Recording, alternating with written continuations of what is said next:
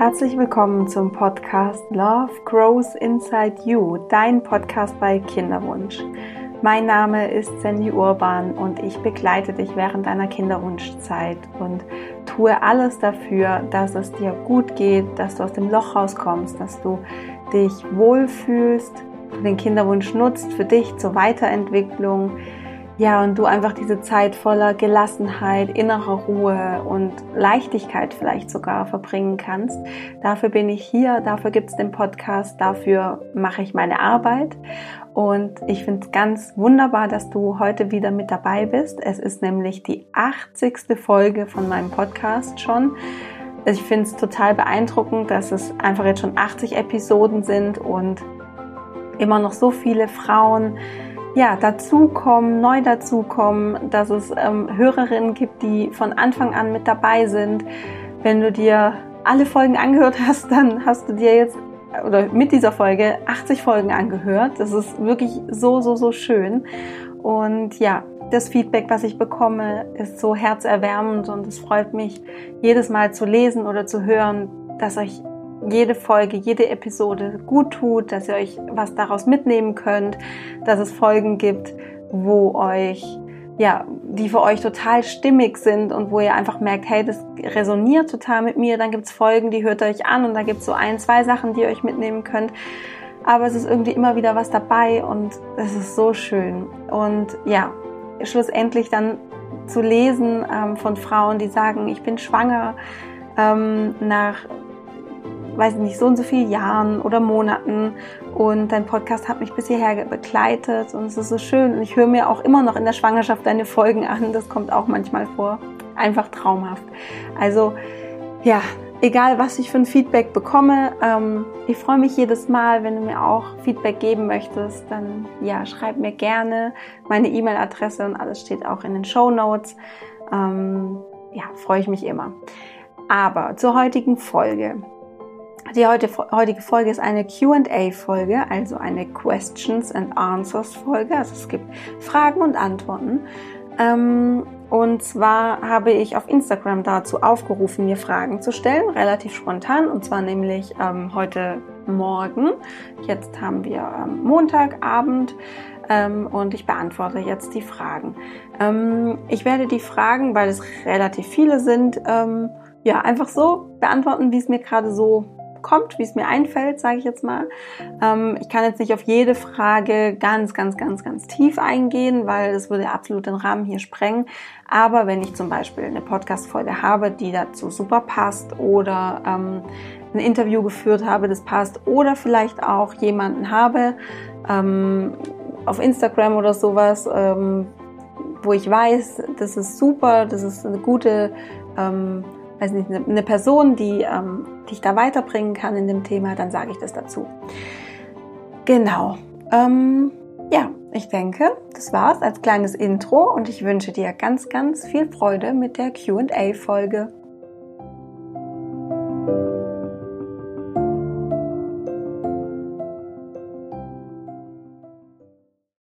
Also, ich habe jetzt hier mein Handy vor mir liegen mit den ganzen Fragen aus Instagram. Und die erste Frage äh, lautet, wie gelingt einem die Balance, trotz Fehlversuchen die Hoffnung nicht zu verlieren? Ähm, ja, es ist natürlich super schwierig, mit diesen ganzen Rückschlägen zurechtzukommen, jeden Zyklus, Monat für Monat immer wieder eine Enttäuschung erleben zu müssen, beziehungsweise dann auch immer wieder diese Hoffnung und Enttäuschung. Das ist ja auch so eine Achterbahnfahrt der Gefühle. Und dabei ist es total wichtig, dass du ähm, ja zum einen bei dir bleibst, also weniger versuchst, sehr im Außen orientiert zu sein. Ähm, und ähm, also mit außen orientiert meine ich alles, wirklich alles, was dazugehört im Außen. Von ich fokussiere mich auf andere Schwangere. Ähm, ich fokussiere mich auf ähm, Dinge, die mir sonst noch im Leben fehlen. Ich fokussiere mich auf mh, hm, äußeren oder auf Konsum zum Beispiel auch. Ähm, ich versuche meine Gefühle durch Dinge im Außen zu unterdrücken. Ich ähm, suche die Schuld im Außen. Ich bin sehr im Aktionismus. Ähm, das heißt, ich buche mir ähm, aus purer Angst heraus, aus Verzweiflung heraus noch, ähm, weiß ich nicht, ähm, äh, zusätzliche Fruchtbarkeitsmassagen, Yoga, ähm, was gibt's noch, Akupunktur, Naturheilpraktiker etc. Wenn es aus Angst heraus geschieht und nicht aus einer Intention von, ähm, ich tue mir jetzt was Gutes, ähm, ich weiß, dass ich das brauche, ist es halt, ist es einfach sehr im Aktionismus, ist es sehr im Außen und dann ist es meistens ähm, ja einfach aus Angst getrieben und das bringt unterm Strich nichts. Also bei dir zu bleiben. Das heißt, richte deinen Fokus auf deine innere Welt. Wie geht's dir? Nimm die Gefühle auch jedes Mal wahr. Was fühlst du gerade? Versuch die Gefühle nicht wegzudrücken. Ganz wichtig, das macht man nämlich häufig, wenn es einem nicht so gut geht, das dann durch irgendwas zu kompensieren. Ähm, das ist von Mensch zu Mensch ganz unterschiedlich. Manche kompensieren es mit Sport, also exzessivem Sport, manche kompensieren es mit Shopping, manche mit Essen, manche mit ähm, Netflixen, manche mit ähm, Handy. Ähm, alles sehr im Außen. Und da geht es wirklich darum, den Blick nach innen zu richten, in der Meditation oder sich wirklich mal in, der, in die Stille, ins Bett legen, einfach mal nichts machen und mal wirklich reinzuspüren, wie geht's mir gerade. Und es tut weh und es ist auch manchmal wirklich nicht schön, was da so hochkommt.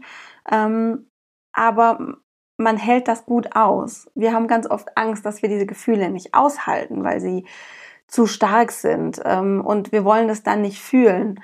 Aber wir können das aushalten und es ist ganz wichtig, dass wir da reingehen, um das auszuhalten. Also genau, zu schauen, dass du bei dir bleibst.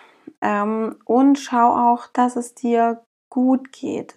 Ähm, da kann dann schon auch wieder sowas sein, dass du guckst, ähm, ich habe, glaube ich, mal im Podcast davor ähm, angesprochen, es gibt so eine Ressourcenliste, die du, dir, die du dir erstellen kannst, was tut dir gut. Und da kann dann, da kann dann wirklich draufstehen, mir tut es gut, in die, in die Stadt zu gehen, mir ein Kleid zu kaufen und mir was Gutes zu tun, ähm, da, mir Pralinen zu gönnen, ähm, ein Bad zu nehmen, mir eine Stunde bei einer Masseurin zu gönnen zum Beispiel oder einem Masseur. Also das sind dann Ressourcen, die dir wieder Kraft geben, die du nicht machst, um irgendein Gefühl wegzudrücken, sondern du bist trotzdem bei dir und bei deinem Gefühl, aber tust etwas, dass es dir gut geht, dass du wieder aus diesem Loch rauskommst, ähm, dass dein Körper merkt, hey, ich, ich bin bei dir, wir stehen es gemeinsam durch, ich gönn dir jetzt was, ja, das ist dieses, ähm, hat eben was mit Selbstfürsorge auch zu tun. Und das hilft dir dann eben mit diesen Rückschlägen besser zurechtzukommen. Und ja, wie du die Hoffnung nicht verlierst, ist, dass du dir klar machst, was deine Vision ist, wo möchtest du hin und dich mit dieser Vision verbindest. Das heißt, geh da so detailliert wie möglich rein, mal dir diese Vision in allen Farben und Facetten aus. Wie soll das sein mit Kind? Ja, wie wünsche ich mir das? Ähm, vielleicht auch einen spezifischen Moment. Mm, ich zum Beispiel habe mir vorgestellt, dieser Moment, wenn ich das letzte Mal aus dem Kinderwunschzentrum rauslaufe ähm, und schwanger bin. Und ich bin da wirklich reingegangen, ich bin da eingetaucht in diesen Moment. Wo laufe ich da? Wie fühlt sich das an? Ist, also, wie fühlt sich das in mir an? Wie schön ist das? Wo, wo spüre ich dieses Gefühl? Und bin wirklich in diese Vision reingegangen. Diese Vision war so, oh, so schön für mich. Ich habe mich da so drauf gefreut. Ähm, auch auf dieses Schwangersein. Ich habe mich immer, ähm, hab mir immer vorgestellt, wie ich dann eben diese Kugel so vor mir habe und schöne Kleider trage und es wirklich total genieße, wie das dann ist. Ich habe mich da so drauf gefreut, ähm, dass ich mir dann in schwierigen Momenten diese Vision nochmal hochgeholt habe, dieses Gefühl und mich damit verbunden habe. Und ich habe ja eingangs schon gesagt, dass wenn mir irgendwas einfällt, worauf ich dich verweisen kann, Podcast-Folgen, Menschen etc., dann sage ich dir das und ähm, an der Stelle kann ich dir die Meditation von mir empfehlen, ähm, dass, äh, dass du dich quasi, ich glaube, die heißt Meditation für ein gutes Gefühl, glaube ich. Ähm, die kann ich dir total empfehlen, weil da machst du genau das. Da verbindest du dich mit einem schönen Gefühl und ähm, das kannst du dann quasi wieder ja, reaktivieren, wenn du es brauchst. Genau. Und ich kann dir auch nur noch mal sagen, oder allen Frauen, die, ich, oder meinem früheren Ich, ähm, die nach diesen Fehlversuchen das Gefühl haben, sie verlieren die Hoffnung. Bleibt dran, bleibt im Vertrauen, bleibt in Zuversicht, dass es klappen wird. Ich versuche ja auch ähm, ein Teil von dem Feedback von den Frauen, die dann auch irgendwann schwanger werden, versuche ich ja immer zu posten. Ich kann nur nicht alle posten. Also ich kann dir auch sagen, ich kriege total viele Nachrichten von Frauen, die nach jahrelangem Kinderwunsch schwanger sind. Ich habe letztens ein Erstgespräch geführt mit einer Frau. Ähm, das war das, war ein ganz witziges Erstgespräch, weil ähm, so der zweite Satz, den sie mir gesagt hat in dem Erstgespräch nach äh, mir geht's gut, war du, ich bin schwanger. Ich weiß gar nicht, ob wir dieses Erstgespräch noch führen müssen. Und ähm, wir haben dann einfach noch ein bisschen gequatscht und die Frau hatte, jetzt, ich will jetzt nicht lügen, aber es waren sehr, sehr viele Xis. Ich glaube, es waren, ich weiß es jetzt gerade gar nicht mehr so genau, aber es war irgendwie so acht Xis oder noch mehr, ähm, die sie gemacht hat. Und sie war auch schon, ähm, glaube ich, über 40. Und ähm, oder 40 und sie ist schwanger geworden und sie ist dran geblieben und sie hat sich quasi immer wieder aufgetankt durch meine Podcast-Folgen, ähm, wollte dann eben auch ein Coaching mit mir machen. Sie stand eben noch auf meiner Warteliste und ähm, äh, genau und dadurch, durch das sie hat einfach nie die Hoffnung verloren und sie hat weitergemacht und irgendwann wurde sie schwanger. Ähm, und genau, es gibt so, so, so viele Erfolgsgeschichten. Also bleib dran, bleib ich, ich weiß gar nicht, wie ich das sagen soll. Hör dir meinen Podcast an, bleib in einem guten Gefühl und du wirst schwanger. Wirklich. Ähm, es gibt so viele Möglichkeiten, wenn es für dich möglich ist, auch finanziell ähm, das weiterzuführen, in Kinderwunschbehandlungen zu gehen und auch mental für dich das möglich ist, dann stehen die Chancen gut, dass du schwanger wirst. Ja. Ähm, vielleicht muss ich einfach noch viel häufiger und noch viel öfter diese Erfolgserlebnisse teilen ähm, damit du einfach siehst, dass es auch mit schwierigen ähm, Diagnosen ähm, und Verläufen oder auch nach langer Zeit einfach möglich ist, schwanger zu werden. Okay, das war jetzt mal die erste Frage. Ähm, die zweite Frage. Als du schwanger wurdest, gab es Freunde, die keine Freude hatten? Bist du auch auf Ablehnung, Ablehnung gestoßen? Hm, da muss ich jetzt mal kurz überlegen. Ehrlich gesagt nicht. Also ähm, keine Ablehnung. Ähm, eigentlich, nee, was ist eigentlich? Es haben sich alle Freunde total für uns gefreut. Ähm, die waren total happy, weil wir auch immer ähm, transparent waren mit unserem Kinderwunschweg. Deswegen waren noch alle so, ähm, ja, haben auch alle drauf gewartet, auf diese Nachricht. Und äh, ich habe wirklich nur total schöne Reaktionen bekommen. Also tatsächlich die meisten Freunde und Freundinnen, ach jetzt, oh, jetzt bin ich ganz sentimental, weil ich tatsächlich erinnere ich mich gerade an so viele Momente zurück, wo ähm, wo die äh, meine Freundinnen auch geweint haben mit mir, weil es so schön war. Und ach, da geht jetzt wirklich mein Herz auf, ganz schön. Also ich habe wirklich nur positives Feedback bekommen, ähm, nur positive Reaktionen darauf. Klar, was man, was ich jetzt sagen kann, ähm, wo ich jetzt auch ein Kind habe, da merkt man schon, dass sich einfach Freundschaften verändern, ähm, weil sich einfach auch die Prioritäten verändern, die Interessen verändern sich. Meine Gesprächsthemen sind teilweise eben auch ganz anders, weil sich einfach ganz, ganz viel um meine Tochter ähm, dreht und um alles, was ja, was damit im Zusammenhang ist.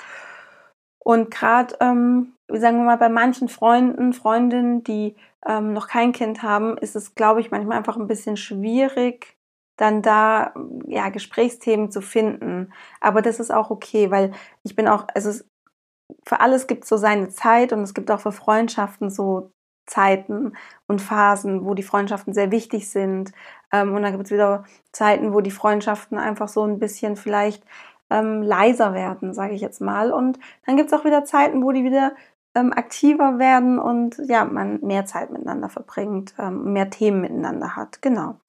Aber ähm, ja, keine, ich habe keine ähm, Ablehnung erfahren. Oh Gott, nein. Ich finde es ehrlich gesagt auch ganz schlimm. Wenn man dafür abgelehnt würde. Ähm, auch Frauen, die ähm, auch, wo ich weiß, dass sie einen sehr langen Kinderwunschweg schon hatten oder haben, ähm, haben sich sehr für mich gefreut. Ähm, ja, genau. Dann die dritte Frage. Wie genau lief die sanfte ICSI ab? Hm, da gehe ich jetzt nicht so sehr im Detail drauf ein, weil ich habe dazu ähm, drei Podcast-Folgen. Ähm, ganz am Anfang von der Pod vom Podcast ähm, habe ich zwei Episoden, ähm, die heißen Sanfte ICSI Teil 1, Sanfte ICSI Teil 2.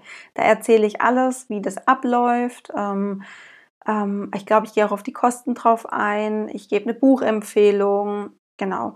Und dann in der Folge Mein Kinderwunsch Spezial, da erzähle ich ganz genau, wie lief das ab mit der sanften ICSI, wie bin ich dann schwanger geworden, wie war mein ganzer Kinderwunschweg, was habe ich schon für Behandlungen gemacht, etc. Genau.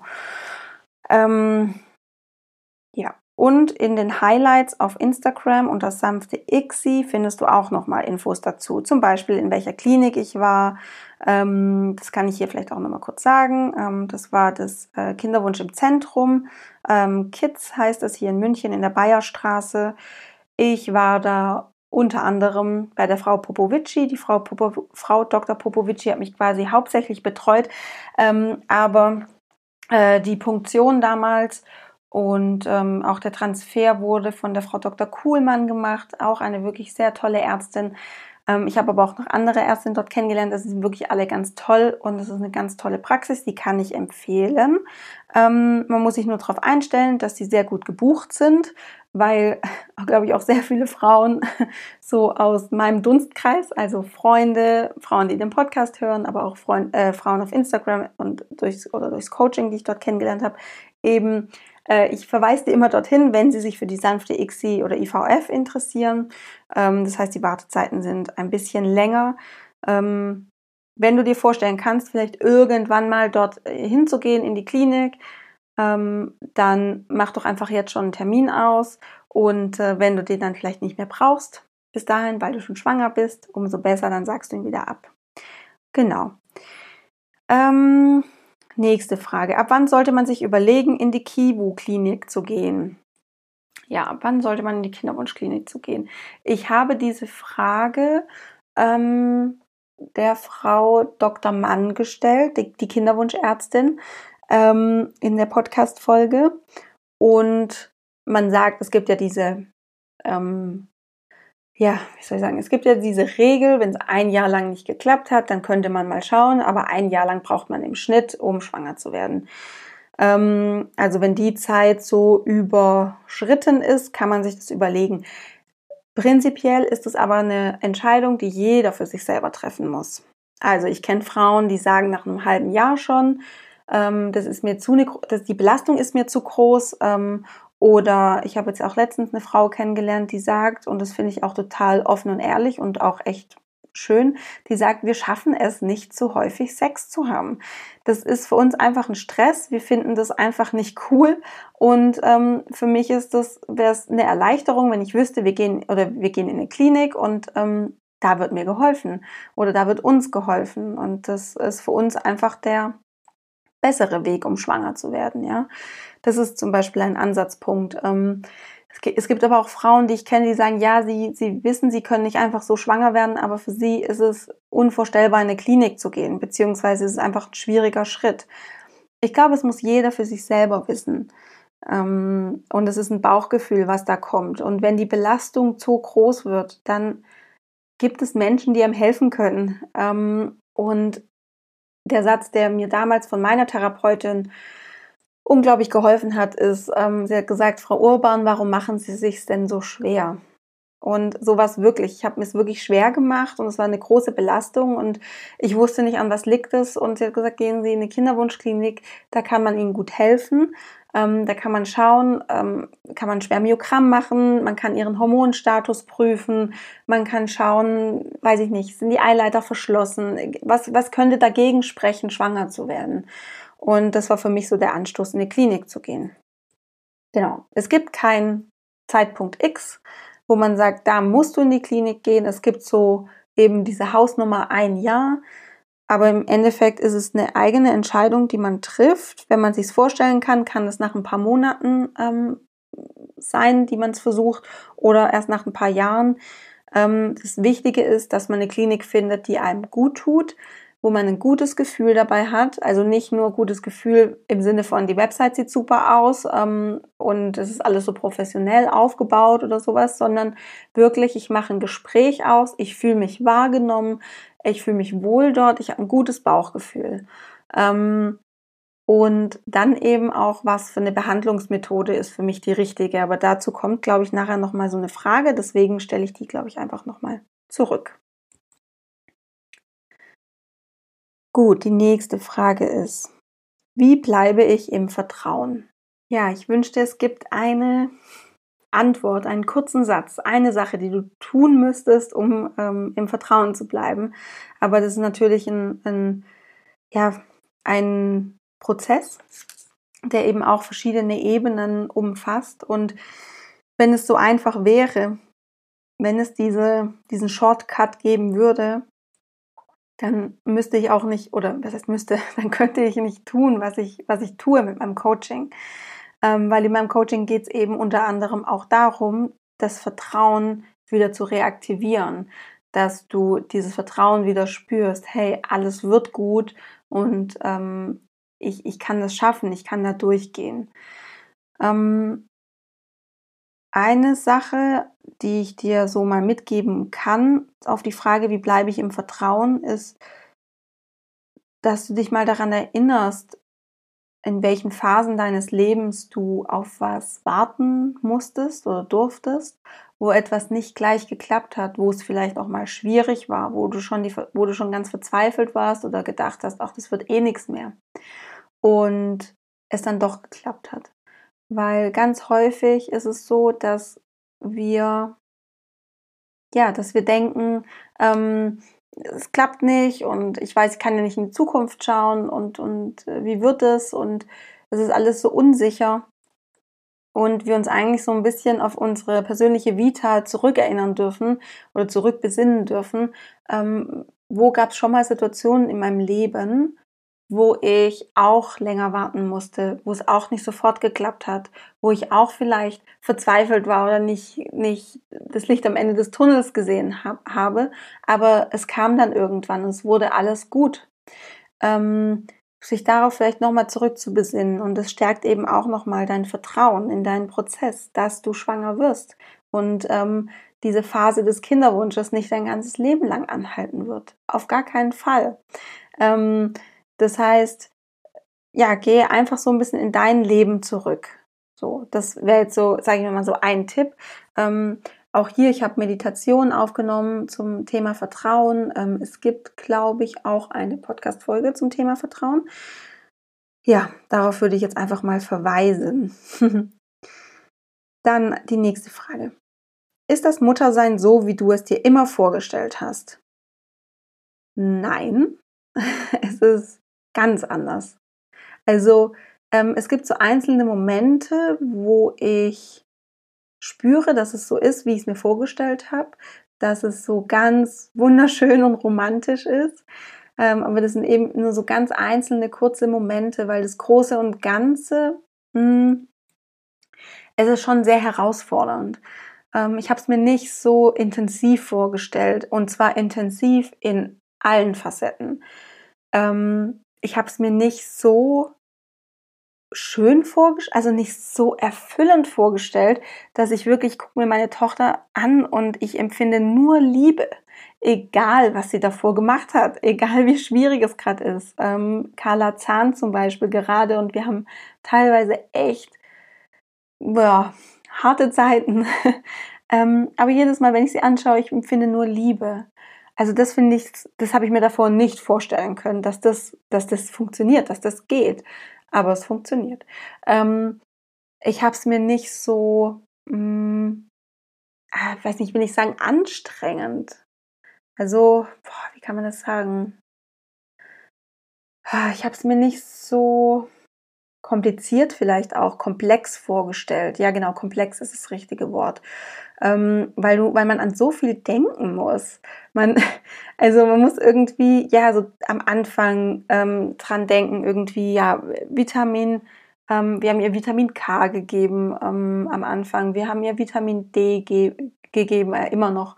Ähm, man achtet darauf, kriegt sie genug ähm, Bewegungsspielraum, ähm, kriegt sie genug Essen, was isst sie, ähm, trinkt sie genug eben, ähm, was ist mit dem Schlaf, da kann man ja auch so viel, ich sag mal, optimieren. Ähm, Habe ich immer genug Windeln dabei? Ähm, wie mache ich es mit, äh, wenn ich Freunde besuche?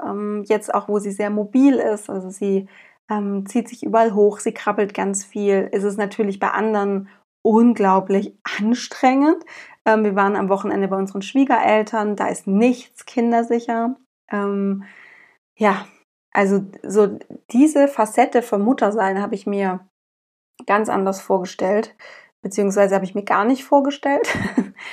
ähm, aber es ist, man, man, man ist so in dieser Rolle drin, man ist so Mutter und ähm, das gehört dazu und das macht einem irgendwie auch Spaß. So, genau. Ähm, ja.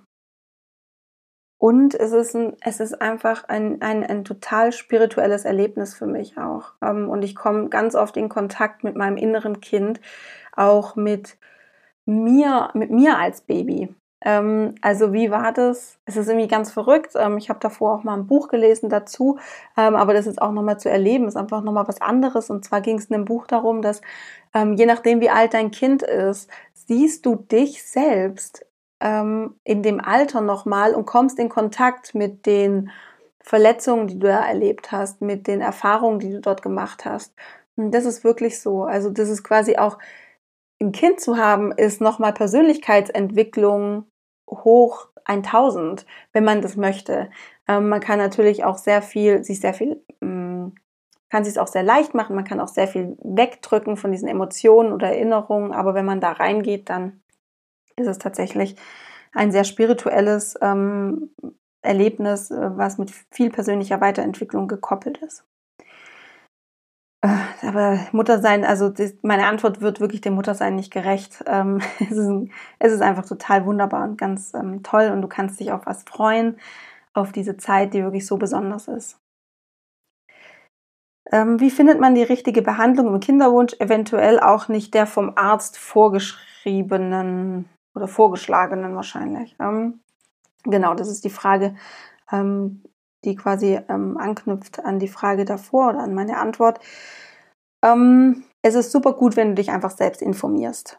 Also zum Beispiel eben, indem du den Podcast hörst, ähm, mein Interview mit verschiedenen Ärzten. Ich habe ja mit der ähm, Frau Dr. Mann ähm, ein Interview gemacht ähm, oder ähm, ja, also es gibt, ich, es gibt ja ein paar Interviews mit Ärzten. Ähm, das ist zum, schon mal ganz gut, weil du da auch immer so Stichworte hörst ähm, und einfach, glaube ich, auch schon mal ganz gut raushörst, was ist für mich das Richtige.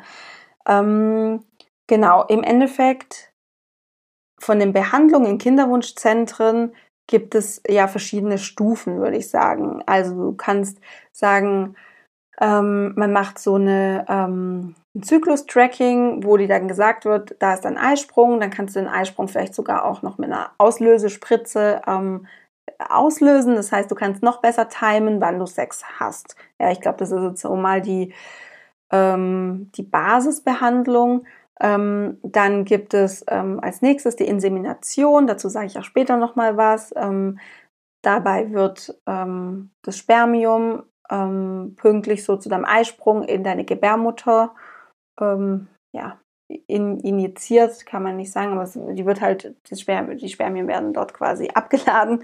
Ähm, das ist eine ganz einfache Behandlung, ähm, die auch keine OP bedarf oder sowas. Es tut auch nicht weh. Also das ist eine ganz, ähm, ja, so der Einstieg, könnte man sagen. Dann gibt es noch die IVF ähm, und die ICSI. Das heißt, dir werden, wenn sie stimuliert ist, ähm, die Eizellen die du davor hormonell stimuliert hast, ähm, in einer OP ähm, entnommen unter Vollnarkose. Und die werden dann befruchtet und dann schaut man eben, welche haben sich befruchten lassen, welche haben sich weitergebildet. Ähm, dann kann man ein paar einfrieren lassen. Das ist dann der Kryokonservierung, sagt man dazu, für spätere Transfers. Du kannst dann eben dann auch direkt in dem Zyklus einen frische Transfer machen oder einen Frischtransfer. Und ähm, Genau, der Unterschied zwischen IVF und ICSI, vielleicht noch kurz erklärt. In der IVF kommen ähm, die Eizelle und die Spermien in eine Petrischale und die Spermien suchen sich selber den Weg in die Eizelle.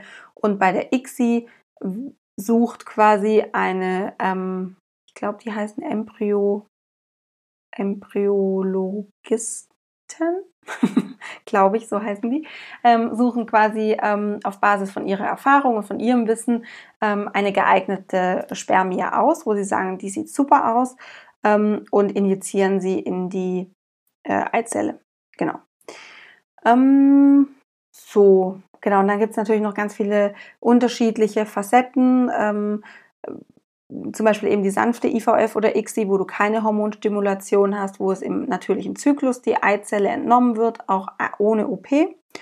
Ähm, genau, und dann gibt es das lange Protokoll, das kurze Protokoll, wo du eben, wenn du Hormon stimulierst, eben länger stimulieren musst oder ähm, unterschiedliche ähm, Hormone nehmen musst. Genau, aber da ist auf jeden Fall der Arzt ähm, der richtige Ansprechpartner. Und ähm, ähm, ja, verlass dich auch ein bisschen einfach auf dein Bauchgefühl. Du bist die Expertin für deinen Körper. Du weißt, was brauchst du, um schwanger zu werden. Ja? Der Arzt, der unterstützt dich dabei und der kann dich beraten, aber im Endeffekt triffst du die Entscheidung. Nächste Frage. Ich würde sehr gerne wissen, wie du in der Schwangerschaft mit Verlustängsten umgegangen bist, vor allem nach einer Fehlgeburt. Dazu gibt es eine eigene Podcast-Folge. Mm, und zwar ähm, Ängste in der Frühschwangerschaft heißt die. Und da erzähle ich wirklich im Detail, was ich auch gemacht habe, was mir geholfen hat. Ähm, ja, ich, ich glaube, das Wichtigste ist einfach auch zu akzeptieren, dass diese Ängste da sind. Wenn man eine Fehlgeburt gehabt hat, dann sind natürlich Ängste da und dann ist man natürlich auch unsicher und es darf auch sein. Ähm, das Baby wird nicht äh, oder die Schwangerschaft wird nicht, ähm, ah, wie soll ich sagen, wird nicht weggehen, ähm, wenn man Ängste hat. Also natürlich Ängste, ähm, die noch okay sind. Wenn du merkst, du hast Angststörungen, ähm, du hast vielleicht auch Panikattacken, dann empfehle ich dir wirklich mit einer Therapeutin oder einem Therapeuten in Kontakt zu gehen, die dich da unterstützen können. Genau, aber dazu gibt es eben, wie gesagt, ähm, Ängste in der Frühschwangerschaft, die Podcast-Folge. Genau. Ansonsten ähm, sage ich auch in der Folge, aber Meditation ist wirklich mein Mittel der Wahl hier. Es bringt dich einfach nochmal runter und ähm, bringt dich in die Entspannung. Ähm, dein erster Gedanke, als du den Positivtest gesehen hast. Hm.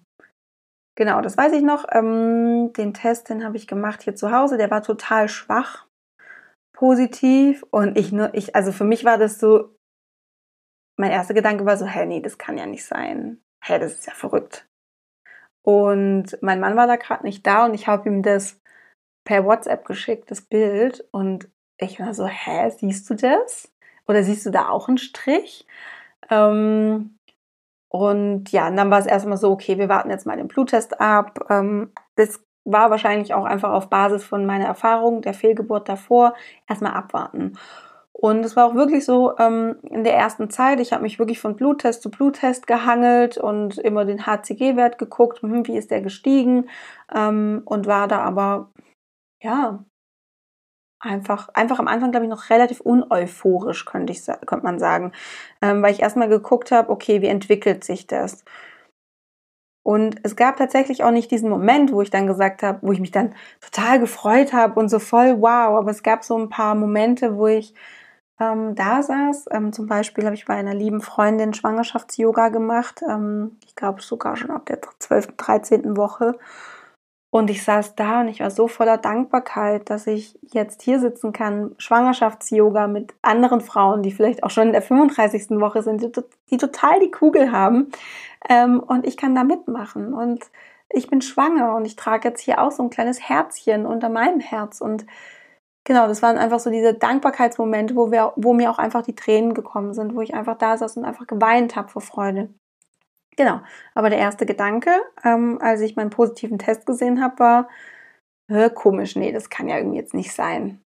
Ich warte jetzt erstmal ab. So, das war so der erste. Ähm, fühlst du dich in Bezug auf deine Arbeit anders, seitdem du schwanger oder Mutter bist? Ähm, ja, total. Hm, also seitdem ich Mutter bin, fühle ich mich deswegen in Bezug auf meine Arbeit anders, dass meine Arbeit für mich jetzt was ganz, ganz, ganz, ganz Besonderes ist und was ganz Wertvolles, weil ich ähm, weil ich dafür Zeit aufwende und Zeit ist ganz unfassbar kostbar, wenn du Mutter bist. Ähm, das ist zum einen, wo ich mich anders fühle ähm, und zum anderen ähm, finde ich es einfach so unglaublich schön, dass ich jetzt für euch als Vorbild vorausgehen kann und euch wirklich auch zeigen kann, hey, bleibt dran, schaut, dass es euch gut geht, schaut, dass ihr euch mit euren inneren Welten beschäftigt, ähm, dass ihr die angeht, dass ihr da hinschaut, dass ihr euch ja weiterentwickelt, dass ihr euch euren Blockaden, euren Ängsten widmet ähm, und ja, einfach, ähm, dass ihr euch das wirklich auch anschaut, weil es lohnt sich. Es hilft euch dabei, dass ihr im Vertrauen bleibt, dass ihr durchhaltet, dass ihr ähm, diese Zeit nicht als Schmerzenszeit erlebt, sondern auch wirklich als Zeit, die euch auch gut tut, ja, die was für euch bringt. Ähm, und ich euch das jetzt quasi wirklich auch als Vorbild ähm, so vermitteln kann, weil ihr jetzt hier seht an mir, es funktioniert, es geht. Genau, deswegen ist, also meine Arbeit ist für mich noch viel, viel, viel wertvoller und besonderer geworden. Ähm, und ich merke auch, dass ich in meine Arbeit noch andere Elemente einfließen lassen möchte, weil ich jetzt eben auch als Mutter oder auch in der Schwangerschaft noch mal mehr weiß oder sehe, was braucht es ähm, und was sind so Eigenschaften, Attribute, die ich noch stärker in mein Coaching auch einfließen lassen möchte, die euch oder dir eben auch später hilft als Mutter oder in der Schwangerschaft. Genau, das hat sich auch noch mal verändert. Die nächste Frage. Liebe Sandy, hast du Kinderwunsch Nahrungsergänzungsmittel genutzt. Was hältst du davon? Oh, ich habe ganz, ganz viel ausprobiert tatsächlich, ja. Mm, also von ähm, Maca-Wurzel, ähm, goldene Milch, ähm, ja, und dann halt eben diese üblichen Präparate. Ähm, ich möchte jetzt keinen Namen nennen, aber ich habe so ein Kombipräparat ähm, benutzt, wo jetzt nicht nur Folsäure drin war, sondern eben auch noch so andere Sachen. Ähm, Dazu gibt es auch ein total, es gibt zwei gute Podcast-Folgen zum Thema Nahrungsergänzungsmittel ähm, als Vorbereitung zum einen mit der Gründerin ähm, von Babyforte, ähm, Anna-Maria Sielinger und dann noch ein Interview mit Melissa Schemionek, ähm, die eben auch ähm, ja, Kinderwunsch-Coaching macht und sich sehr, sehr gut äh, auskennt mit ähm, Nahrungsergänzungsmittel und generell so Mineralstoffe in der, Schwanger äh, in der im Kinderwunsch. Genau. Ja, was hältst du davon? Ähm, ich finde das eine gute Unterstützung. Ähm, ich glaube, dass man wahrscheinlich auch nicht ganz so viel falsch machen kann damit. Ähm, Im schlimmsten Fall wird es einfach wieder ausgeschieden, ähm, die Stoffe, die man dazu sich nimmt. Aber jetzt mal, also Folsäure als Nahrungsergänzungsmittel ist ja einfach ein Muss. Und alles, was on top kommt, sorry, on top kommt, ist ja nice to have. Und ich glaube, man kann nicht ganz so viel damit kaputt machen. Aber wie gesagt, die zwei Podcast-Folgen ähm, mit Anna Maria und ähm, die andere mit Melissa kann ich sehr empfehlen. Ähm, was hältst du von, was hältst du von der Insemination? Wie hoch sind die tatsächlichen Chancen? Ähm, was halte ich von der Insemination? Es ist ein guter Einstieg im Kinderwunschzentrum, weil es einfach so, weil es einfach nicht invasiv ist, ähm, sondern weil man auch einfach einen guten Kontakt bekommt, wie läuft es im Kinderwunschzentrum ab, wie fühle ich mich da auch wohl. Ähm, es ist auch eine, also Inseminationen ähm, sind jetzt auch nicht so teuer. Und es kann funktionieren. Ähm, man muss sich halt bewusst machen, dass es ähm, einfach nur, also es werden einfach nur die Spermien in deine Gebärmutter gebracht zu deinem Eisprung. Ähm, ja, das, wie gesagt, das, es kann sein, dass es das ist, weil die Spermien vielleicht einfach auch ein bisschen zu träge sind oder zu langsam oder den Weg nicht ganz finden. Ähm, aber ja, was, wie hoch sind die tatsächlichen Chancen? Ne? Das ist jetzt auch die Frage. Also ich ähm, bin ja keine ich sage jetzt mal Kinderwunschcoach, die euch jetzt hier die ganze Zeit mit äh, Zahlen ähm, bombardiert und da auch unglaublich gut Bescheid weiß. Ähm, die Chancen liegen, so viel ich weiß, und das wurde mir damals im Kinderwunschzentrum gesagt, bei so ganz normal, wie wenn du halt auch normal Sex hast, also so 25 Prozent. Ähm, Da geht man aber davon eben aus, dass du gesund bist und ähm, dass sonst nichts anderes vorliegt. Ähm, ich persönlich würde nicht, ich persönlich würde nicht mehr als drei Inseminationen mehr machen. Ich habe ja auch sieben gemacht, ähm, was ich finde, ist viel zu viel im Nachhinein. Ähm, ich denke mir, wenn es nach drei nicht klappt, hm. wenn du jetzt aber sagst, ähm, du möchtest das so weiterlaufen lassen, weil du dir nicht vorstellen kannst, ähm, eine, Insemin äh, eine, eine ICSI zu machen oder eine IVF, diesen nächsten Schritt zu gehen. Wenn du sagst, das fühlt sich für dich einfach nicht richtig an, dann sind Inseminationen eine gute, ähm, ja, eine gute Behandlung oder eine gute Variante, eine gute Methode, um schwanger zu werden. Genau. Hm. Die nächste Frage lese ich gerade nur durch. Wie kann ich nach zwei Fehlgeburten positiv bleiben und Vertrauen in die nächste Schwangerschaft haben? Ähm, ich glaube, ich habe dazu jetzt auch schon ein bisschen was gesagt. Ähm, ich glaube, das Wichtige ist auch da einfach nochmal anzuerkennen oder anzunehmen, dass zwei Fehlgeburten natürlich was mit einem machen und man, ähm, wenn man dann nochmal schwanger wird, natürlich auch Angst hat, dass wieder was passiert. Nur es kann ja auch sein, dass es bleibt. Es kann ja auch sein, dass es jetzt endlich, dass diese Schwangerschaft ist, die gut verläuft, die dir zu deinem Kind verhilft. Also es kann ja auch genau anders sein, ja. Also es kann ja auch gut, gut ausgehen und das darf man, glaube ich, einfach nicht vergessen, dass es eben auch gut ausgehen kann. Ähm, auch wenn du schon mehrere Fehlgeburten hattest. Viele Frauen haben Fehlgeburten, viele Frauen haben auch mehrere Fehlgeburten und werden dann schwanger. Eine gute Freundin von mir hatte auch ähm, drei Fehlgeburten und ähm, hatte natürlich dann in der vierten Schwangerschaft unglaubliche Ängste und war auch einfach häufig beim Arzt und hat es kontrollieren lassen. Ähm, und jetzt ist sie ähm, Mutter einer wunderbaren Tochter.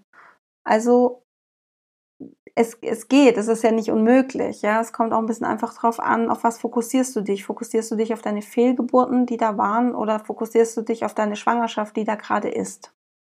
Ja. Ähm, aber nichtsdestotrotz, dieses Fehlgeburten sind einfach unglaublich schmerzhaft und es ist ein Verlust und es darf betrauert werden und ähm, das sind einfach zwei Kinder, die du da schon hast, ähm, die nicht auf die Welt kommen konnten und ähm, aber vielleicht das nächste Kind. Und ja, genau. ähm, ähm, habt ihr, ich glaube genau, ich habe ja meinem Podcast ähm, in der Folge erwähnt, dass wir uns keinen Kinderwagen gekauft haben. Ähm, wir haben jetzt einen, ich glaube, man sagt Sportsitz oder Sportwagen dazu. Ähm, den benutzen wir aber nicht häufig. Also wir haben tatsächlich ähm, Jetzt die letzten, sagen wir mal, sechs Monate hatten wir keinen Kinderwagen und wir haben die Kleine immer in der Trage gehabt und es hat wunderbar funktioniert. Also mir hat gar nichts gefehlt, ganz im Gegenteil. Ich fand es zum einen total schön, ähm, die Kleine immer bei mir zu haben. Ich genieße es auch jetzt noch, auch wenn sie ähm, über sieben Kilo wiegt, ähm, genieße ich das total, sie zu tragen in der Stadt und überall. Ich muss mir keine Gedanken machen, ist da eine Treppe, komme ich da durch die Tür mit dem Wagen. Ähm, ich finde halt Kinderwagen ist teilweise so fucking unpraktisch. Also, ähm, und nimmt so viel Platz auch immer weg. Äh, da finde ich es einfach immer gut, wenn ich äh, die Kleine in der Trage habe. Jetzt heute waren wir in der Stadt unterwegs und ich habe mir Klamotten gekauft. Klar kann ich die dann nicht anprobieren, einfach so. Ähm, ich nehme mir dann halt die Klamotten mit und nehme dann eben in Kauf, dass ich sie ähm, einfach umtauschen muss, die Klamotten. Genau. Also ich liebe einfach tragen und ich habe am Wochenende erst ähm, eine Studie gelesen, ähm, die äh, besagt oder äh, hat man herausgefunden, dass Babys, die getragen werden, ähm, statt im Kinderwagen ähm, weinen oder schreien 50 Prozent weniger. Also ja, und das kann ich wirklich auch nur bestätigen aus meiner Erfahrung. Carla schreit sehr wenig und weint sehr wenig. Und wenn sie schreit, dann weiß ich wirklich genau wegen was. Also sei es Zahn oder sie ist zu müde oder sowas.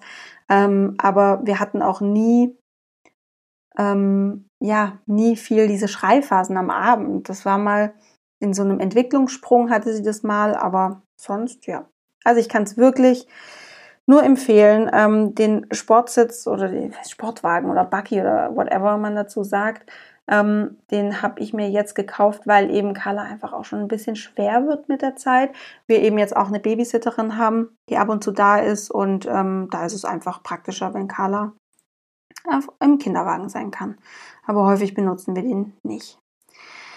Die nächste Frage. Wie lange hast du gebraucht, um schwanger zu werden? Hm, das waren, ja, ziemlich oder fast genau vier Jahre waren das, genau. Wir haben im Mai 2016, da haben wir geheiratet, haben wir angefangen und im Februar 2020 bin ich dann schwanger geworden.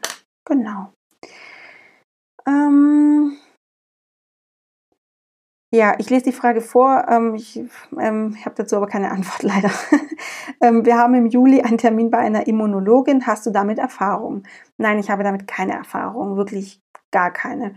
Ähm, wenn es jetzt irgendeine Frau hört, ähm, die wirklich auch Erfahrung damit hat und vielleicht die auch teilen möchte, dann darf die Frau sich gerne bei mir melden. Dann nehmen wir entweder eine Podcast-Folge dazu auf. Ich würde mich total freuen. Ich finde es immer schön, mit meinen Hörerinnen ähm, Podcast-Folgen aufzunehmen tatsächlich. Ähm, beziehungsweise ähm, ich kann auch gerne dann den Kontakt herstellen. Also falls du ähm, Erfahrung hast mit einem Immunologen, Immunologin, dann kann, darfst du dich gerne melden, wenn du möchtest. Ähm, nächste Frage, wie ist es für dich, nach so langer Zeit des Kinderwunsches ähm, ihn erfüllt zu bekommen? Ja, total überwältigend. Ich habe vorhin ja schon mal angeschnitten. Ähm, überwältigend, ähm, aber irgendwie auch nicht überraschend, weil ich ja immer in mir gespürt habe, ich werde irgendwann Mama. Und jetzt ist es einfach soweit. Also ich habe ja immer gespürt, auch diese Kinderwunschphase wird vorbeigehen, ich werde irgendwann Mama sein und jetzt ist es halt so. Und ähm, ja, ähm, aber es ist total schön. Es ist super besonders und ich bin absolut erfüllt und glücklich, so wie es gerade ist. Genau.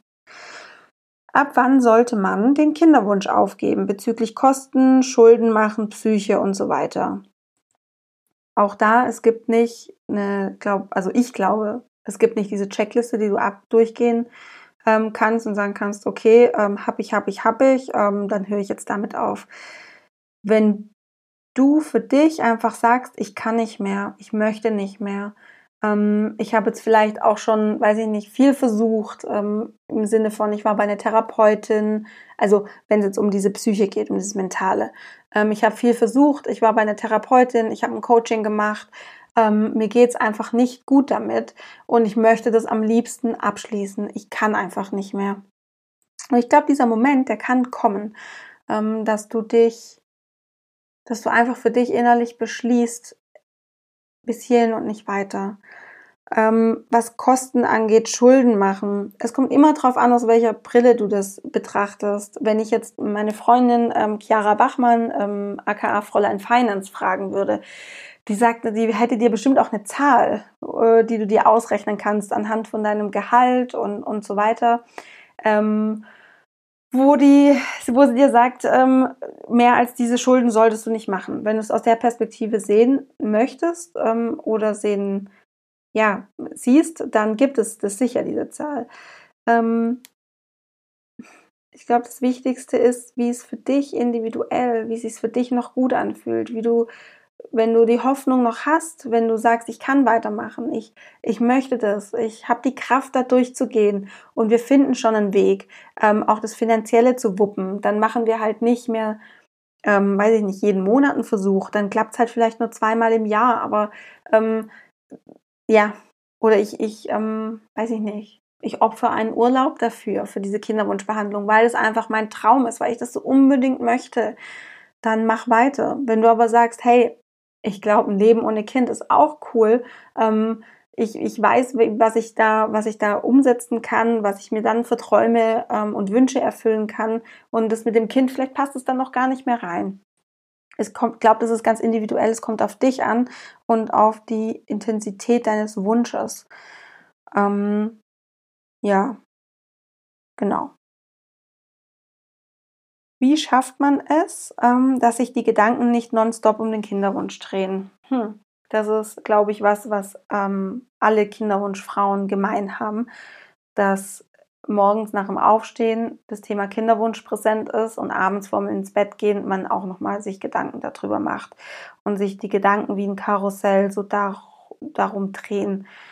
Ähm, dazu gibt es eine Pod Podcast-Folge. Ähm, Ähm, ich glaube, die heißt auch, wie du aus dem Gedankenkarussell aussteigst oder irgendwie sowas. Also ich glaube, wenn du so Gedanken suchst und mein Podcast, dann findest du es. Ähm, ja, also auch hier ähm, gibt es auch nicht, glaube ich, wirklich den Shortcut. Ähm, ich habe in meinem in meinem Coaching eine Übung, ähm, wo es darum geht, dass du den Fokus auf andere Dinge in deinem Leben richtest, die eben gut laufen. Dass du den Fokus auf die Dinge in deinem Leben richtest, wo du sagst, da ist noch Potenzial, da möchtest du auch noch was erfüllen. Also, dass du mal schaust, was ist schon da und wo hast du noch Potenzial in deinem Leben, das du gerne erfüllen möchtest, Dinge, die du umsetzen möchtest, ähm, Reisen, Projekte, ähm, Selbstständigkeit, irgendwas Berufliches vielleicht, was du umsetzen möchtest, dass du die noch angehst und die nicht weiterhin einfach pausierst, weil das passiert ganz häufig im Kinderwunsch, dass wir das so pausieren, auf die Seite legen und sagen, ja, aber was ist, wenn ich dann schwanger werde? Ähm, du weißt nicht, wann du schwanger wirst. Also nutze die Zeit, die du hast und mach das. Wenn ich mich vor, ich weiß jetzt nicht, ich glaube zwei Jahren war es oder so, ähm, nicht äh, selbstständig gemacht hätte, ich würde es jetzt nicht mehr machen ich würde mich doch jetzt nicht, äh, ich, also das würde ich gar nicht schaffen, mich jetzt selbstständig zu machen. Ähm, unmöglich während, während der Anfangszeit jetzt. Klar, wenn die Carla mal älter ist und irgendwie mal in den Kindergarten geht oder so, ist es nochmal was anderes. Aber wer sagt mir, dass ich da nicht vielleicht nochmal schwanger werde? Deswegen bin ich total froh, dass ich das da angegangen bin und gesagt habe, ja, es kann sein, dass ich jeden Moment schwanger werde, ähm, aber ich mache mich jetzt trotzdem selbstständig, weil ich glaube irgendwie, oder ich weiß, dass mich das wahrscheinlich glücklich macht. Wenn nicht, dann gehe ich wieder in eine Festanstellung. Ähm, wenn ich jetzt einfach so schwanger werde, auch da findet sich ein Weg, ähm, wie wir das wuppen können.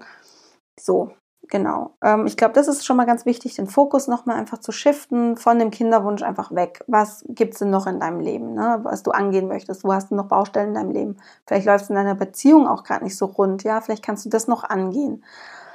Ähm, und dann eben gibt es jetzt ganz ähm, pragmatisch dieses Tool, das Gedankenkarussell wirklich anzuhalten und selber Stopp zu sagen und zu sagen, ich gehe da jetzt nicht rein, ich möchte nicht nochmal nachdenken, was könnte ich noch machen, ich möchte nicht nochmal nachdenken, was hat der Arzt oder die Ärztin da gesagt, ähm, wie kann ich das interpretieren, oh, was kann ich denn noch tun, ach, ich setze mich jetzt hin und google nochmal oder ähm, weiß ich nicht. Also da vielleicht auch einfach so ein bisschen davon wegkommen und wirklich äh, dieses innere Stoppschild äh, in, in Gedanken hochkommen lassen, sagen, stopp, nee, ich möchte darüber jetzt nicht nachdenken. Es bringt mich auch im Endeffekt nicht weiter. Dann noch die Frage, möchtest du noch ein zweites Kind? Das weiß ich ehrlich gesagt nicht. Also, ähm, das schwankt auch tatsächlich immer. Ich glaube, jetzt ist es noch relativ früh, das zu sagen. Ich habe mir die, die ähm, habe mir das auch immer offen gelassen. Also ich ähm, bin nicht der Typ Frau oder nee, wie sage ich das jetzt? Ich persönlich hatte nie den Wunsch, eine Großfamilie zu haben. So, ich wollte immer so vielleicht zwei Kinder. Ähm, jetzt momentan ist es so, ist natürlich Carla noch total ja zeitintensiv und ähm, ich mache ja auch ganz viel mit ihr. Und momentan kann ich mir gar nicht vorstellen, wie das ist, noch ein zweites Kind zu haben weil natürlich mein ganzer Fokus auf sie geht und dann noch ein bisschen so auf meine Selbstständigkeit. Und ähm, ähm, ja, und dann äh, gibt es ja auch noch meinen Mann und dann gibt es ja auch noch mich und dann gibt es noch meine Hobbys und ja, das irgendwie so alles unter einen Hut zu bekommen und sich dann eben noch vorzustellen, jetzt nochmal schwanger zu sein und ein zweites Kind zu bekommen, hm. Ähm, deswegen, also es schwankt wirklich. Es gibt so Momente, gerade die schönen Momente, so wo ich denke, ach, es wäre toll, das nochmal so zu erleben. Oder auch, wenn ich mir Bilder anschaue von der Geburt, ähm, beziehungsweise wo Carla noch ganz klein war, und denke ich mir auch so, so ein Baby wäre ja schon schön oder auch diese wunderbare Schwangerschaft nochmal zu erleben. Ich habe es ja geliebt, schwanger zu sein. Ich fand ja auch die Geburt so wunderschön und ähm, hatte da ja auch echt viel Glück mit der Geburt. Und ähm, ja, das nochmal zu erleben wäre einfach, finde ich, richtig schön. Auf der anderen Seite, mit einem zweiten Kind wird halt alles, glaube ich, auch einfach nochmal komplizierter. Und ähm, es ist halt nicht mehr so einfach. Also zum Beispiel Thema, ich habe ja, hab ja vorhin gesagt, ich habe keinen Kinderwagen. Ähm, bei einem zweiten Kind bräuchte ich wahrscheinlich einen, weil ein Kleinkind zu haben und dann zu tragen, ist, glaube ich, nicht so ganz easy, weil, ähm, ja, du äh, rennst dir die ganze Zeit noch diesem Kind hinterher, ähm, dann trägst du da vielleicht noch irgendwie das Laufrad oder sowas und trägst das Baby noch. Ähm, ja, stelle ich mir einfach ein bisschen schwierig vor. Ähm, ja, auch so irgendwie in Urlaub fahren mit einem Kind ist es noch relativ einfach. Wenn das weint im Auto, dann kannst du dich auf das konzentrieren. Wenn zwei Kinder weinen, dann, ja, ist halt Land unter, ne? Aber äh, es geht ja. Also es haben ja auch viele Frauen zwei oder mehrere Kinder noch. Ähm, und das funktioniert ja auch ganz wunderbar und es ist ja auch schön, Geschwisterchen zu haben. Also das ist tatsächlich noch nicht ganz raus, ähm, ob wir noch ein zweites Kind möchten. Ähm, das schauen wir jetzt mal. Jetzt ist es ja noch relativ früh. Dann noch die Frage, wie schafft man es, dass man sich trotz Kinderwunsch vollwertig fühlt? Ähm, ja, auch da gibt es keinen Shortcut. Das ist ein, ja, ein Prozess, dass man da hinkommt. Ähm, prinzipiell ist es so, dass du, dass du ja auch mit Kinderwunsch vollwertig bist. Also dein Wert hängt ja nicht von einem Kind ab. Du bist ja nicht mehr wert mit Kind. Ähm, und da eben auch ganz stark, wie definierst du deinen Wert? Also im Endeffekt, es speist sich ja aus zwei Komponenten. Zum einen denkst du, dass du in der Gesellschaft mehr wert bist mit Kind, ähm, was daher kommt, dass es uns seit Anbeginn der Tage in Zeitschriften, in Fernsehen, den ganzen Medien immer so suggeriert wird, in der Familie auch suggeriert wird, in, wenn man einfach ganz oft gefragt wird, wann ist es bei euch soweit, wann kriegt ihr ein Kind, ähm, also es, es, wird immer so suggeriert, dass es so ein Ziel ist, auf was man hinarbeiten muss. Ähm, und erst dann hat man was erreicht im Leben. Also einmal diese Wertigkeit aus der Gesellschaft und dann aber auch denn oder du ziehst deinen Selbstwert aus, bin ich Mutter oder nicht. Also schau dir an hm, da, oder, oder guck, wie soll ich das jetzt sagen? Schau, dass du deinen Selbstwert ähm, nicht davon abhängig machst, ob du ähm, jetzt schwanger bist, ob du Mutter bist oder einen Kinderwunsch hast. Damit hat es nämlich gar nichts zu tun.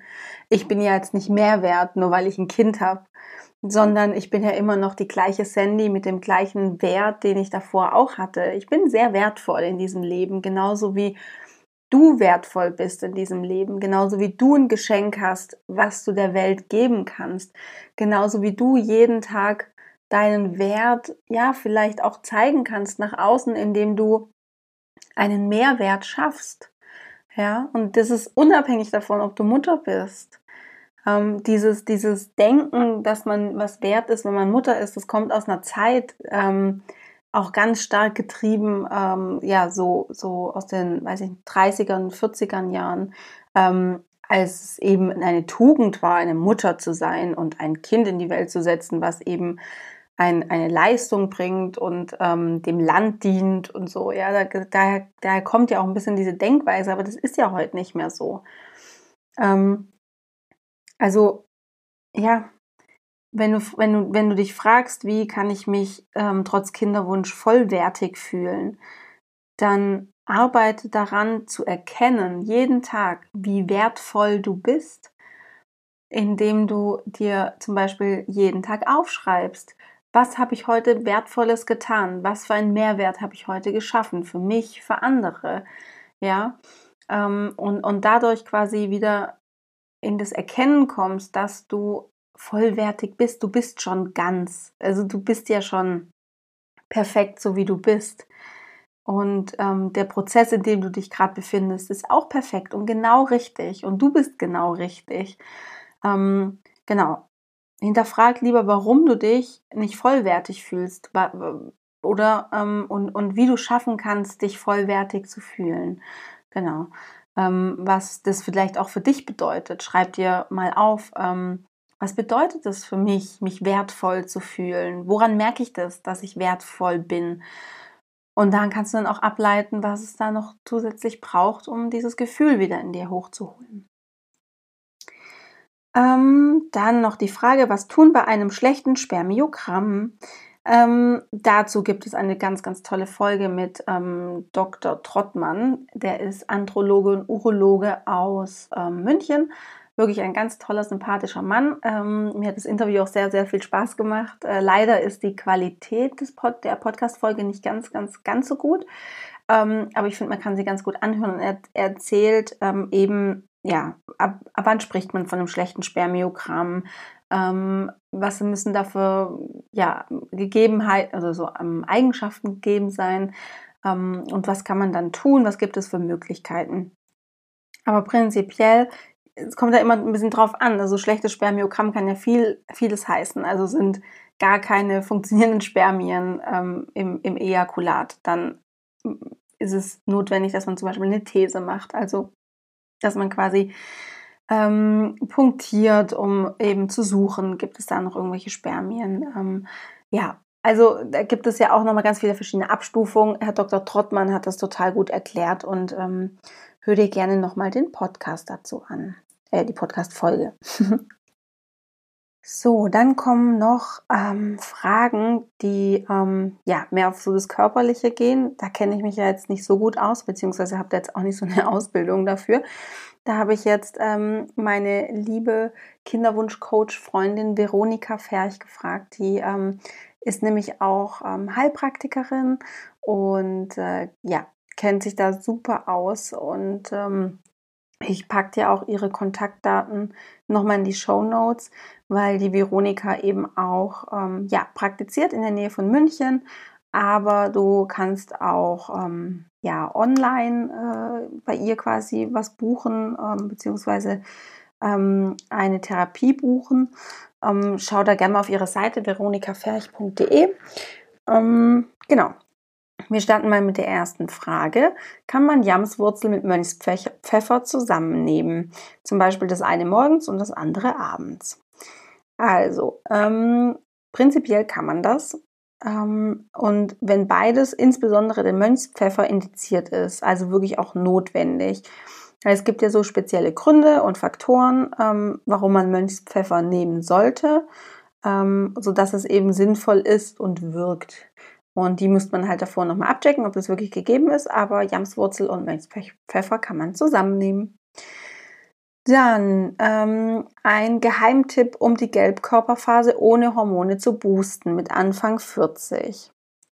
Also es gibt so, ja, so, so bis 40, um die 40 gibt es die Möglichkeit, dass man das eben durch Pflanzen macht. Zum Beispiel, wie gerade ähm, auch schon gesagt, mit der Jamswurzel und mit Mönchspfeffer, ähm, da den Gelbkörper zu stärken. Ähm, man kann es auch mit bioidentischen Hormonen machen, aber das muss man eben davor auf jeden Fall checken, einem Speicheltest am besten, ähm, ob da eben was auffällig ist und dann kann man eben mit bioidentischen Hormonen arbeiten. Die sind ähm, einfach ja besser äh, verträglich und ähm, eben bioidentisch, sagt der Name schon. Also genau. Ähm, dann ähm, Entgiftung des Körpers nach einer ICSI, wie ist das möglich? Oder wie kann man das machen? Wie ist es möglich?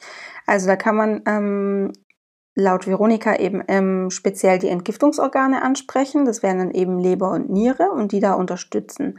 Das kann man machen durch Tees, das kann man durch Säfte machen, durch Kapseln oder Tropfen. Und die Leber mag zum Beispiel besonders so ähm, Bitterstoffe, also zum Beispiel bittere Lebensmittel. Das kann man dann eben über die Ernährung ähm, einfließen lassen. Zum Beispiel Rucola, Radicchio, ähm, Chicorée, Artischocke, Löwenzahn. Das sind so ein paar Lebensmittel und die Niere, ähm, da nimmt man dann am besten entwässernde Pflanzen, also Brennnessel oder Birke. Es ist aber total wichtig, ähm, wenn man eine Entgiftung macht, das mit einer Begleitung zu machen, weil ähm, Veronika hat auch gesagt, sie hat viele Patientinnen, die wirklich unter richtig heftigen Entgiftungserscheinungen dann leiden, also ähm, Kopfschmerzen, Müdigkeit. Und da ist es dann einfach wichtig, dass man jemand hat, der, der dich da einfach richtig einstellt was die, was die ähm, ja, Entgiftungslebensmittel oder Säfte oder Tropfen oder Tee oder sowas angeht. Genau, also da ist es ähm, sehr, sehr gut, wenn man das mit Begleitung macht. Ja, dann noch die Frage nach einer Nährstoffempfehlung in Vorbereitung auf eine ICSI. Also das kann man nicht so pauschal sagen, ähm, weil man davor einfach schauen muss, ob ein Mangel oder ein Defizit an irgendwas ähm, ja, besteht also ein äh, Nährstoffdefizit oder Vitaminmangel oder sowas. Das müsste man im Voraus prüfen. Ähm, und da eben auch, das ist wichtig, dass man das am besten Monate, Wochen ähm, davor prüft und anfängt ähm, zu stärken. Ähm, also eigentlich perfekt sind drei Monate davor, ähm, aber eben mindestens ein Zyklus. Und ähm, ja, was immer gut ist, sind so Zink, Selen, Niacin. Das ist eben immer gut. Das sind in so Kombipräparaten, das ist eigentlich auch immer drin. Aber wenn es wirklich ein Nährstoffdefizit gibt, ähm, dann muss man nochmal ja, individuell quasi ähm, unterstützen mit Vitaminen oder Mineralien oder was eben fehlt.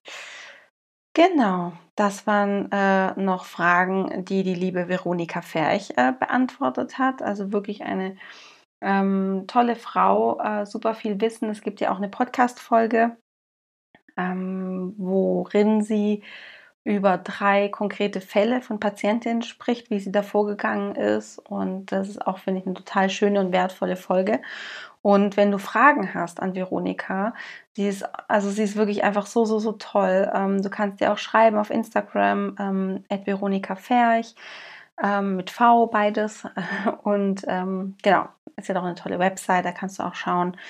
Verlinke ich dir aber auf jeden Fall nochmal in den Show Notes. Da hast du dann ähm, alle Links zu Veronika, falls du noch weitere Fragen hast, weiterführende Fragen, ähm, die vielleicht auch spezieller sind oder individueller ähm, oder jetzt zu den Antworten, die sie gegeben hat, kann ich mir vorstellen, dass vielleicht noch die ein oder andere Frage aufgekommen ist. Du Liebe, das war die QA-Folge. Ähm, ich habe versucht, alle Fragen zu beantworten. Ich glaube, das ist mir auch gelungen. Ähm, deswegen ist es jetzt auch hier wieder eine längere Folge mit über einer Stunde. Ich glaube, ähm, ja, ist schon ganz ordentlich wieder. Ähm, ja, vielen Dank, dass du bis hierhin zugehört hast. Ähm, ich freue mich, wenn ich dir deine Frage beantworten konnte.